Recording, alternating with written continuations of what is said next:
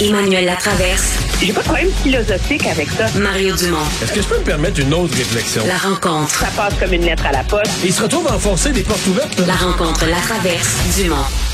Emmanuel Latraverse se joint à Mario et moi. Salut Emmanuel. Bonjour. Bonjour. Alors des images qui, euh, qui ont fait le tour du monde, qui ont bouleversé, euh, vraiment envoyé des civils là, au sol qui ont été abattus à, à Butcha, euh, des gens qui étaient ligotés. Vraiment là, c'est épouvantable. Le président Biden a dit qu'il voulait un procès pour crime de guerre à la suite de ce qui s'est passé. Zelensky s'est rendu sur place aujourd'hui. Est-ce que selon toi, c'est un point tournant là? On en est à au jour 40 de l'invasion russe.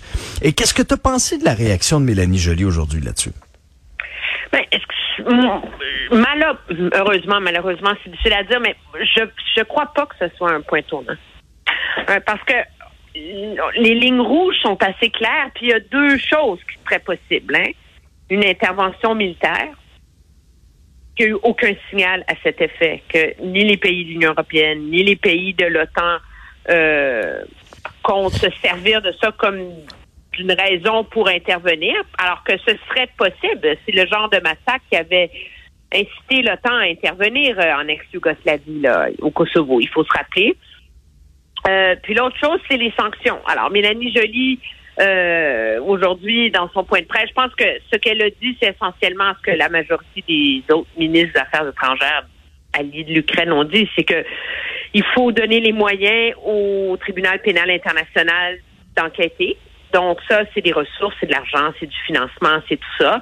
Euh, et l'autre chose, c'est la question des sanctions. Donc oui, on va mettre des nouvelles sanctions économiques, mais objectivement, il y en a une grosse sanction qui manque dans le lot. C'est la question de l'embargo sur les produits pétroliers et gaziers russes. Mais ça a été dans la discussion toute la journée en Europe, là. Oui, mais je veux dire, tant que. Alors, la France dit qu'il faut y aller, la Pologne dit qu'il faut y aller, mais tant que l'Allemagne veut pas bouger, ben, ça, ça risque pas euh, d'arriver. Ce qu'il y a de différent, cependant, c'est qu'il y a quand même des différents. Il y a des divisions, hein. C'est pas monolithique, l'Allemagne. Même au sein du gouvernement, je lisais dans le Guardian que la ministre de la Défense, qui, elle, est des Verts, dit que il faut en discuter et que c'est une option qu'on doit mettre sur, sur la table, malgré le coût économique faramineux que ça représenterait pour l'Allemagne. Le ministre des Finances dit qu'il n'y en est pas question. Alors, euh, mais c'est ça le point d'achoppement pour vraiment faire mal au régime Poutine, je pense. Là. Mais euh, je suis d'accord avec toi. Est-ce que ça Moi, je trouve que la journée euh, d'aujourd'hui, les découvertes, l'horreur hier et aujourd'hui, d'abord, ça frappe les opinions publiques. Il n'y a pas de doute que dans l'opinion publique, la guerre qui est la, L'opinion publique est quand même déjà très sensibilisée à la question, mais c'est une coche de plus, mais qui déplace pas la ligne rouge qui a été tracée par les pays de l'OTAN. Je suis convaincu de ça, qui est la décision de pas s'impliquer dans ce conflit-là de façon, euh, sauf les, façons connues, les sanctions et euh, fournir des armes. Mais c'est plus dans l'après c'est qu'à chaque fois que des choses comme ça sont montrées à propos des Russes, de Poutine, euh, on, se demande toujours plus. Tu sais, le, mot qui me vient, c'est infréquentable à long terme. Poutine, son entourage, les gens qui l'entourent, qui font partie de la du présent euh, club qui est au pouvoir autour de Poutine, deviennent des gens totalement infréquentables pour quiconque se respecte sur la planète. Euh, les compagnies, euh, donc, les compagnies, par exemple, qui auraient, après, une guerre, là, mettons que la guerre dure encore un mois, elle se termine, euh, retourner faire des affaires en Russie, euh, signer des contrats avec la Russie, inviter des représentants russes dans toute espèce d'activité internationale. À mon avis, la Russie est un pays là, qui est marqué au fer rouge. en tout cas, tant et aussi longtemps que Poutine et ceux de son entourage vont être autour du pouvoir, c'est une trace. C'est plus c'est plus écrit, c'est plus écrit bandit dans leur front là. Tu comprends? C'est gravé là, c'est tatoué, c'est plus écrit qui s'efface. C'est tatoué dans leur front, euh, crime contre l'humanité. Et ça, moi, c'est ça qui me, c'est ça qui me frappe. Je suis déjà rendu à penser à, l'après. Je sais pas, je sais pas comment les Russes voient ça, mais plus personne va vouloir faire affaire avec eux là. Mais les Russes, je lisais dans le dans le Figaro, le, la popularité de, de Poutine ne cesse de monter. Le problème, c'est que les Russes, eux, sont soumis à une opération de propagande euh, tellement efficace, tellement forte qu'ils n'ont pas accès euh, euh, aux réseaux sociaux extérieurs, à d'autres sources d'information. Donc, je veux c'est une opinion publique qui est complètement biaisée et, prisonnière. Je pense que sur la question de l'infréquentabilité, ce sera intéressant de voir si ces massacres-là ont un impact sur le débat entourant la présence et le maintien de la Russie au G20. Euh, on sait que euh, M. Trudeau, euh, le premier ministre Trudeau, le président Biden, plusieurs ont demandé que qu'on suspende, qu'on désinvite, qu'on exclue temporairement la Russie de ce quand même c'est un immense forum économique là. Euh, et il n'y a pas les appuis en ce moment euh, pour réussir à, à mettre euh, la Russie sur la liste noire du G20. Est-ce que ce, ce ces massacres-là vont changer la donne? Il faut voir. Et l'autre chose, c'est très symbolique, me diras-tu, mais il y a le conseil, il y a l'initiative qui risque d'être débattue là, sous peu de d'exclure la la Russie du Conseil des droits de l'homme des Nations Unies, qui est déjà une institution partiellement discréditée, me diras-tu, ou ben, Qui est déjà une farce que la, Russie, et puis la Russie préside, je pense, là, pour cette année en plus. Mais ceci étant dit, euh, pour y arriver, comme la Russie a un droit de veto au Conseil de sécurité, ça prendrait un vote des deux tiers de l'Assemblée générale des Nations Unies.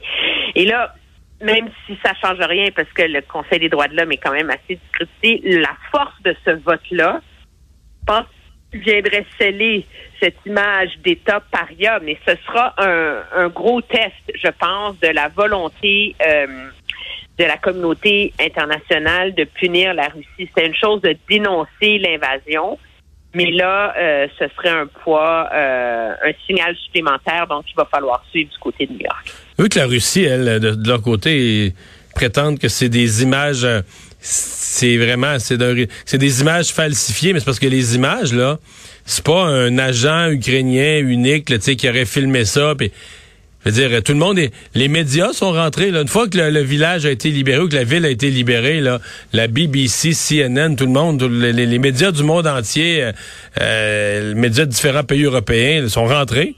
Donc les images qu'on reçoit c'est plein de c'est plein plein plein d'images de plein de sources différentes alors, euh, la Russie parle d'une vidéo qui aurait été falsifiée. Selon leur service de renseignement, là, la vidéo aurait été falsifiée.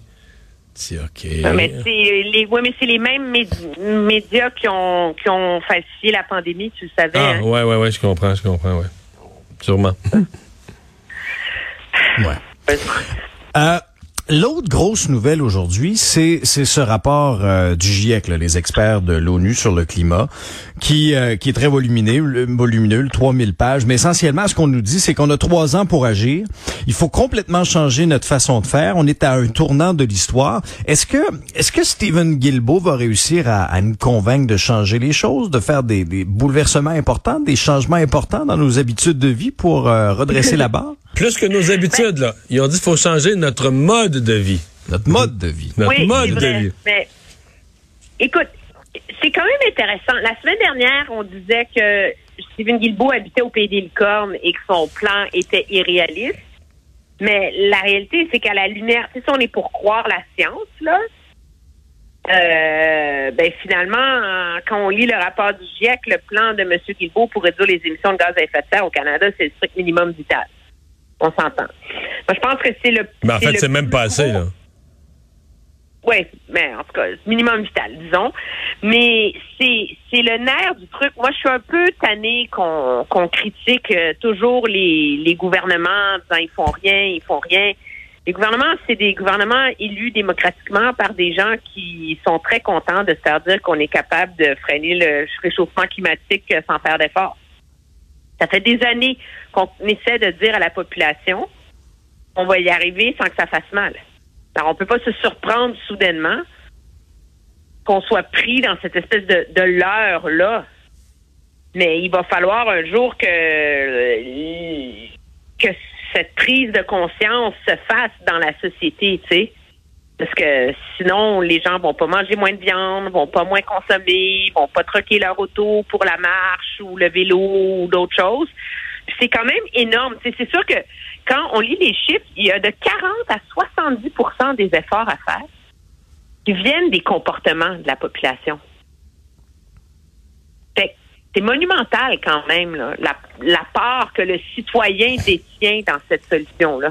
Mais le citoyen, c'est-à-dire que c'est de changer complètement son mode de vie. Là. Ils l'ont dit, mais est-ce que moi, je, je, je, je, c'est d'un irréalisme total et complet. Là.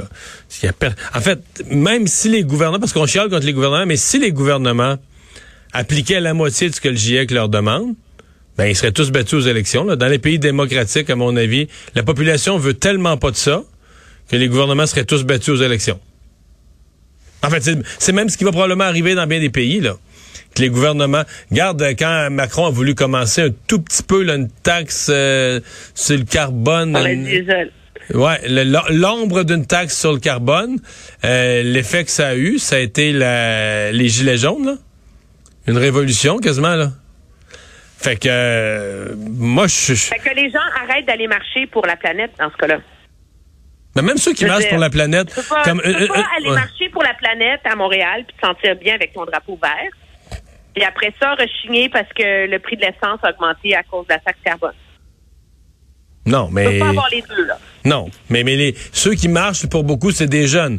Ben, ce qui serait, mettons, les données, là, les données mobiles, toutes les données là, numériques, ça, là, c'est, les centres de données, là, c'est très polluant. Ben, est-ce qu'on serait prêt à dire les données, on s'en sert de nos selles juste pour le travail? Dire aux jeunes, ben, si votre travail n'impose pas votre sel, vous n'avez pas. Vous utilisez pas ça, les données, pas pour des jeux, pas pour des niaiseries sur des réseaux sociaux, pas pour regarder un film, de la musique ou une petite vidéo, là. Euh, essayer de voyager. Est-ce que, les gens sont prêts à ça? Les gens pourraient commencer par avoir une auto au lieu d'en avoir deux. Non, mais c'est pas assez. Avoir des débats sur l'organisation des villes, sur le transport en commun, je veux dire, il y a plein, plein, plein de choses qu'on ne fait pas parce que c'est c'est une nuisance, parce que ça prend du temps, parce que, je veux dire, il y a plein de choses qui sont pas si radicales que ça qu'on n'est même pas capable de faire. Et c'est ça. Ben, l'organisation des villes, c'est pas radical. Que l'organisation des villes, c'est quoi là? C'est que tout le monde vive dans petit, euh, qu'il n'y a plus les banlieues avec des, des maisons, que les gens ont leur piscine puis tout ça. Et c'est des gros changements. Ça, là, c'est renoncer à beaucoup. Les gens, il y a des gens qui ont travaillé toute leur vie pour avoir une maison puis que leurs enfants aient une cour.